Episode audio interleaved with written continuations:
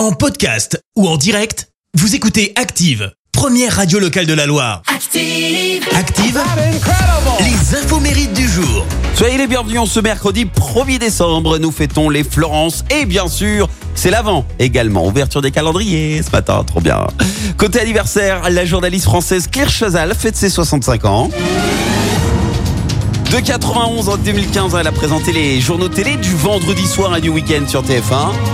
Elle a eu une petite liaison avec euh, PPDA. Et puis alors en plus de ses activités de journaliste sur TF1, entre 2004 et 2007, eh bien Claire Chazal a travaillé pour la chaîne Pink Télé où elle a animé deux émissions. Mais rassurez-vous, c'était bien avant hein, que la chaîne obtienne l'autorisation de diffuser des films pour adultes. Et alors, le saviez-vous?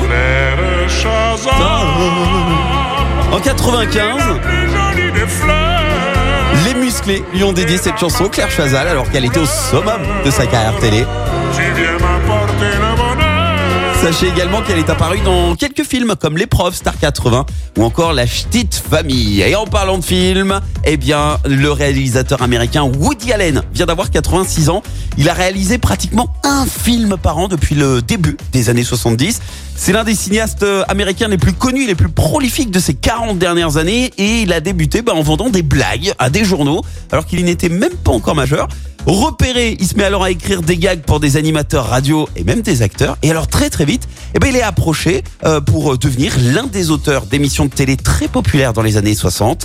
Mais malgré le succès, bah Woody Allen est un éternel insatisfait. Il a toujours dit qu'il ne regardait jamais ses films une fois montés parce que eh ben, il ne verrait que les imperfections. Alors exception quand même pour Matchpoint. Là, il avoue que c'est l'un de ses films préférés. Et pour info, il porte les mêmes lunettes depuis son adolescence. Et il écrit sur la même machine à écrire depuis l'âge de 16 ans. C'est une Olivetti qu'il avait achetée au marché aux puces de New York. La citation du jour. Et on va lui rendre euh, honneur à Woody Allen ce matin. J'ai choisi l'une de ses citations. Écoutez. L'avantage d'être intelligent, c'est qu'on peut toujours faire l'imbécile.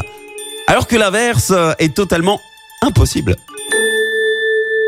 Merci, vous avez écouté Active Radio, la première radio locale de la Loire. Active.